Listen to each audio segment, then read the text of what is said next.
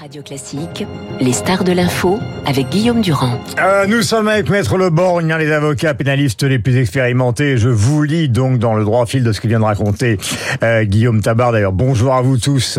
Un communiqué de l'USM, qui est donc la principale organisation des magistrats. Éric Dupont-Moretti, en tant qu'avocat, a voulu faire punir des magistrats, s'étant occupé de dossiers concernant un de ses clients. C'est l'affaire Levrault, ce magistrat donc qui s'était occupé euh, d'enquêter sur une autre affaire qui avait lieu à Monaco, euh, qui était l'affaire entre Monsieur Bouvier, marchand de tableaux, et Ribolovlev, ou le concernant lui-même et ses proches, c'est l'affaire du parquet national financier, vous savez, les fadettes, euh, qui concernent notamment euh, Thierry Herzog et, et, Nicolas Sarkozy.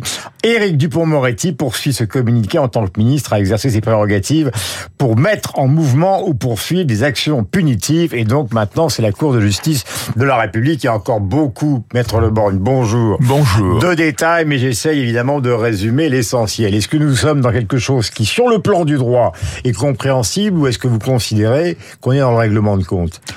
Alors, il est évident que s'agissant de Éric Dupont-Moretti, les rapports qu'il entretient avec la magistrature sont, euh, sont, assez particuliers et peuvent laisser penser que la sérénité de, des juges n'est pas une évidence. Mais je crois que le vrai problème, il est dans le texte sur lequel on se fonde pour poursuivre les uns et les autres pour prise illégale d'intérêt. Mmh.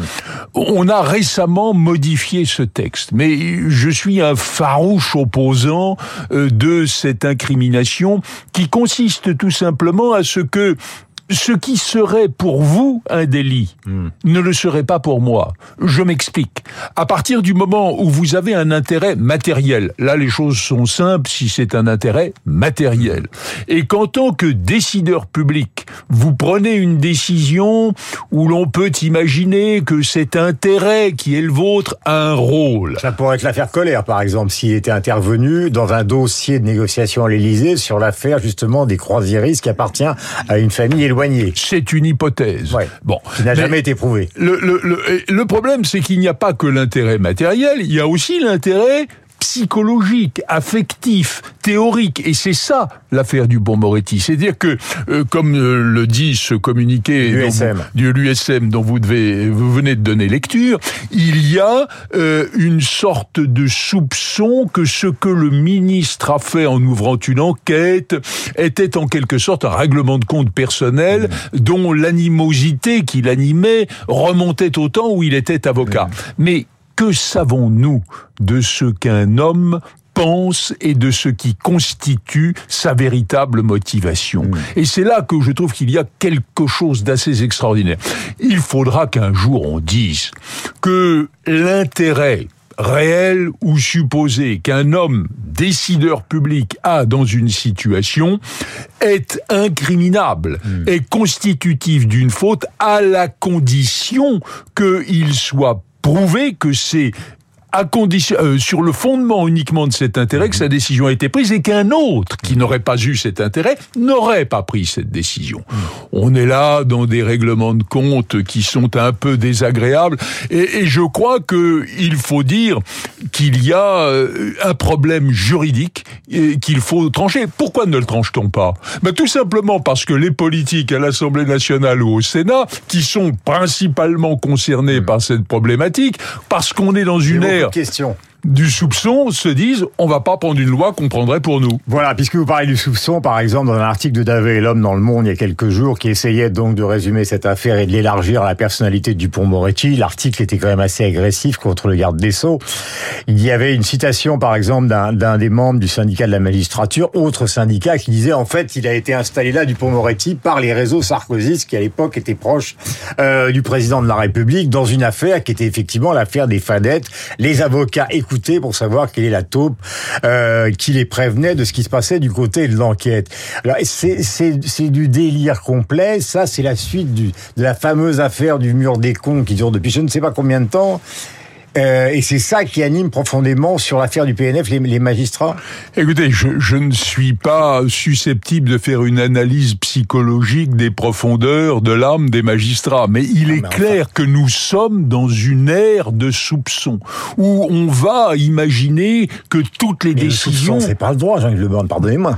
Ah, non, mais c'est peut-être un ressort fondamental de la justice. Euh, vous savez, il y a d'autres circonstances. Là, là, nous sommes dans des circonstances de poursuite, dont on verra un jour si elles sont fondées ou pas. Mais euh, je viens d'avoir pour Eric Woerth un non-lieu dans une affaire qui concernait euh, un arbitrage qu'il avait été amené à faire en tant que ministre du budget. Eh bien, ce, ce non-lieu a correspondu à une affaire qu'il a fallu traîner pendant des années. Hmm. C'est ça le soupçon. Mais alors, qu'est-ce qui va se passer là? Parce qu'il va y avoir cassation. Enfin, il y a les avocats de Dupont-Moretti l'ont remplacé puisqu'il était en Guyane. Euh, la Cour demande un, procès. La Cour de cassation va falloir va se réunir. Mais est-ce que la, la, Cour de justice de la République, qui intègre, si ma mémoire est bonne, des députés, une dizaine de députés plus trois magistrats, est-ce que ces gens-là peuvent, sur des soupçons, prendre une décision qui serait une décision de quel type d'ailleurs? Alors, écoutez, je ne sais pas ce que donnera le pourvoi en cassation qui a été formé à l'encontre de, de, cet arrêt de renvoi. Euh, bon, supposons qu'il n'aboutisse pas. Un jour, cette affaire viendra, comme vous le dites, devant cette formation un peu particulière, mixte, hmm. magistrat avec des parlementaires en nombre majoritaire. Euh, je, je ne sais pas quelle sera leur décision, mais vous savez, je crois qu'il y a, il y a une forme de, de bon sens qui consiste à dire, oui, il est possible que lorsqu'un un homme prend une décision, il y ait en lui euh, des souvenirs, euh, des amertumes, mais, mais est-ce que cela a faussé son jugement? Parce que c'est ça euh, la question que pose le droit. Est-ce que ce sentiment qu'on lui prête, sans être absolument certain qu'il l'ait eu, a été de nature à faire, à l'entraîner à faire ce qu'un autre n'aurait pas oui, fait? est-ce que vous comprenez, est-ce qu'on peut expliquer aux gens qui nous écoutent ce matin que finalement une double allergie, c'est-à-dire l'allergie du À certains magistrats et l'allergie des magistrats euh, à Dupont-Moretti aboutissent à une affaire qui euh, qui secoue un peu la République. En tout cas, pas le président de la République, puisqu'il maintient donc sa confiance et à Colère et à Dupont-Moretti. Quand la passion s'exprime d'un côté ou d'un autre, a fortiori des deux, dans une situation judiciaire, on n'est pas dans un équilibre sain. Est-ce que vous considérez que Dupont-Moretti, étant donné ces relations-là, euh, finalement est utile à la justice à la place qui est la sienne? Ah, ça, euh, c'est pas à moi, pas à moi de l'apprécier. C'est au président de la République de savoir. moi, je vous pose la euh, question à vous. Vous êtes un, vous êtes un avocat. Euh, bah, si vous voulez, ce que je crois. Expérimenté. Est-ce que c'est une bonne chose de remettre les magistrats à leur place? Est-ce qu'ils ont pris trop de place dans la France d'aujourd'hui? Est-ce qu'ils, parce que je reviens à ce que disait Guillaume Tabar, qui est intéressant. Le président de la République considère que le pouvoir, c'est le pouvoir, et la magistrature, c'est une autorité, mais c'est pas le pouvoir. Ils ont pas à s'en mêler. C'est bah, un débat qui C'est un débat, c'est un débat à la fois intéressant, utile et d'actualité. Et il est clair que si il arrive, ou il peut arriver, que les magistrats fassent de la politique à travers leur jugement, on n'est pas dans une situation saine. Faut-il font la politique? À chacun d'apprécier. Ça, ça veut dire oui. À chacun On est à la radio, alors évidemment, ils vous voient pas, et moi je vous vois, vous souriez. Ils font de la politique. Je pense qu'il y a, à travers la magistrature, un vent d'inspiration politique et de rôle politique dans la société qui n'existait pas au préalable. J'ai une longue carrière derrière moi et je peux vous dire que j'ai vu cet aspect des choses se marquer de plus en plus. Quel a été le tournant? Difficile à dire. Je pense que les années 90, au cours desquelles le, le pénal financier, qui consistait à, à s'attaquer, euh, non parfois sans quelque justification d'ailleurs, aux, aux, grands patrons, aux, hommes politiques, a, a donné une sorte d'appétit à la justice, celui de hmm. faire en sorte que les puissants soit désormais sous véritablement son contrôle. Hmm. Merci donc Jean-Yves Lebord. Nous allons poursuivre cette conversation tout à l'heure. C'est pour ça que euh, nous arrêtons pour la revue de presse de, David Abiquière. Merci d'être venu ce matin. Je vous rappelle que Vous êtes avocat, euh, la revue de presse de David, et après on en reparlera évidemment avec Hervé Gattegno et Rachel Kahn euh, de ces deux affaires, puis d'autres sujets.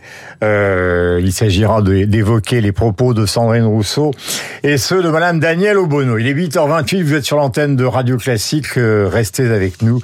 C'est un plaisir de travailler pour